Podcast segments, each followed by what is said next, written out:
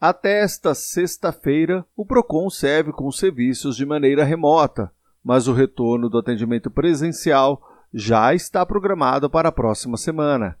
Quem quiser agendar previamente ser atendido com hora marcada, pode entrar em contato com o PROCON, mas o diretor da instituição, Jean Donelas, diz que também será feito o atendimento livre com todas as precauções necessárias. A partir do dia 2, segunda-feira, o PROCON volta a atender presencialmente, respeitando todas as medidas de segurança, com os limites de atendimento. Enquanto houverem é, as medidas sendo efetivamente cumpridas e dando resultado, não haverá necessidade de agendamento. Quem quiser agendar, pode agendar, que será com hora marcada. E o nosso atendimento virtual pelo WhatsApp também continua. Então, a partir de segunda-feira, das 9 às 13, atendimento presencial normal aqui no PROCON. A parte da tarde é reservada para serviços administrativos.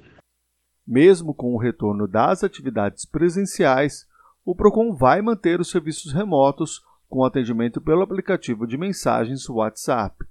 Para ser atendido, basta fazer contato pelo número 99627 0528 com DDD 17, reforçando, portanto, 99627 0528.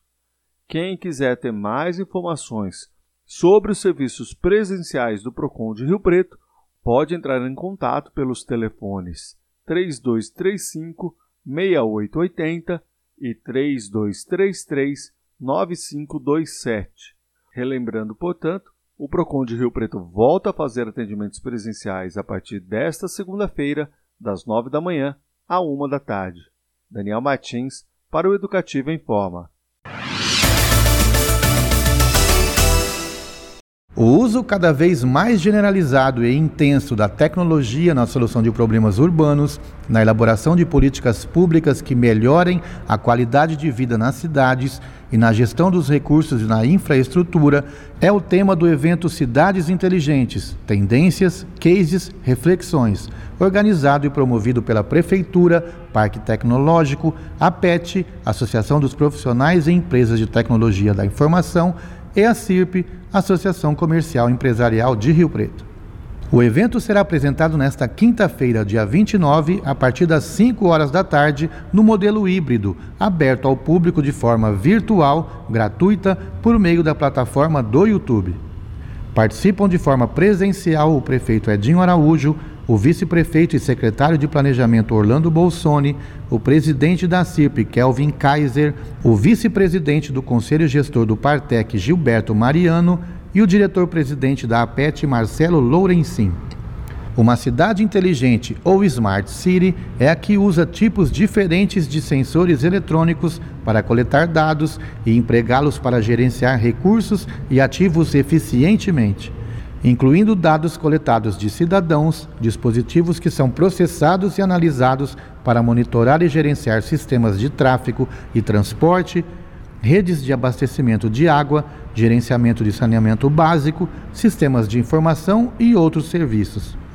Então, reforçando, evento Cidades Inteligentes acontece nessa quinta-feira, a partir das 5 da tarde, no canal da Prefeitura de Rio Preto, no YouTube.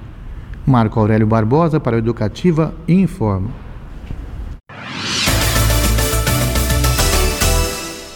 Pessoas que vivem em situação de rua são as mais vulneráveis em dias como esses de frio intenso.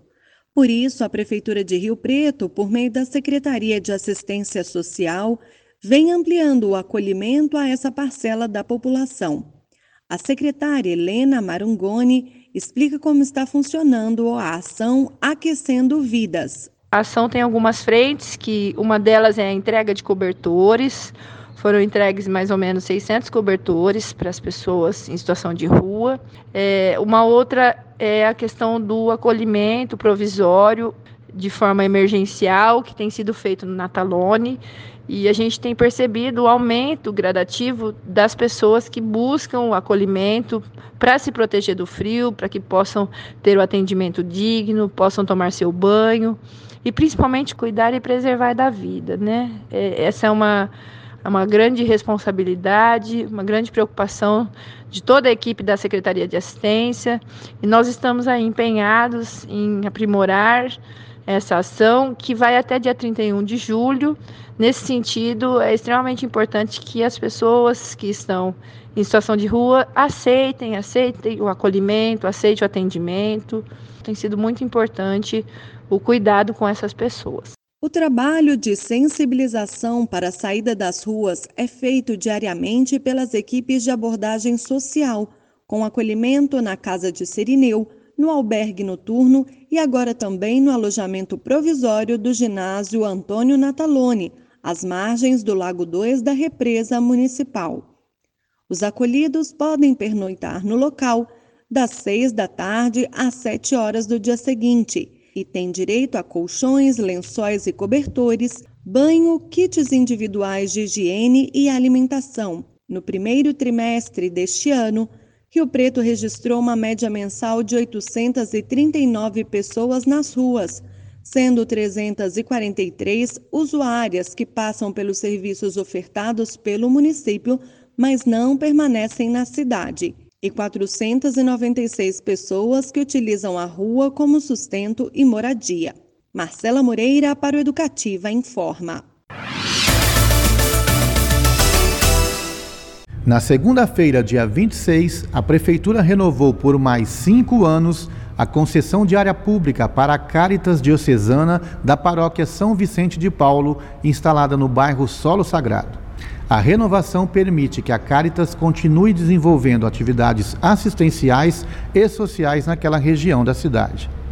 Durante reunião, o prefeito Edinho Araújo ressaltou o trabalho desenvolvido pela instituição e que tem muita satisfação e alegria de contribuir para a ampliação deste resultado tão positivo. Além do prefeito Edinho, estiveram presentes o vice-prefeito Orlando Bolsoni, o presidente da Caritas Padre Natal, Padre Calazans da Paróquia São Vicente de Paulo e o especialista em desenvolvimento social da Secretaria de Planejamento Estratégico, William Mack. A Caritas é uma entidade de promoção e atuação social que trabalha na defesa dos direitos humanos, da segurança alimentar e do desenvolvimento sustentável solidário. Atua junto às pessoas excluídas da sociedade. Foi fundada no Brasil em 1956 e faz parte da rede Caritas Internationalis, presente em 165 países e territórios. Reconhecida como entidade de utilidade pública federal, ela também é um organismo da CNBB, a Conferência Nacional dos Bispos do Brasil. Marco Aurélio Barbosa para o Educativa Informa. Foram investidos quase um milhão de reais na aquisição de equipamentos e produtos de limpeza utilizados na prevenção contra o coronavírus. Esse material foi destinado às escolas, e será utilizado no dia a dia das unidades. Ao todo, a rede municipal de ensino tem 157 prédios e cerca de 39 mil alunos. Estes equipamentos são importantes para a segurança de toda a comunidade escolar.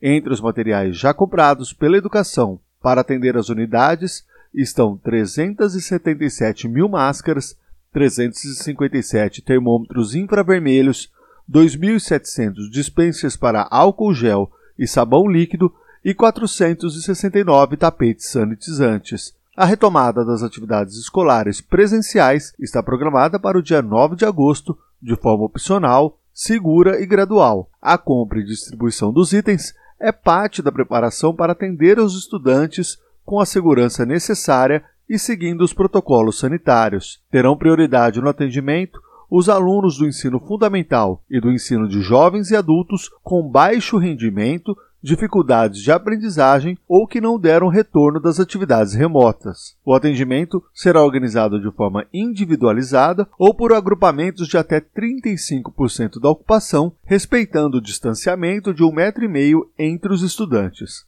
Para as crianças de 0 a 5 anos, a retomada está prevista a partir do dia 20 de setembro, após todos os professores terem recebido a segunda dose da vacina contra a Covid-19. Daniel Martins, para a Rádio Educativa FM.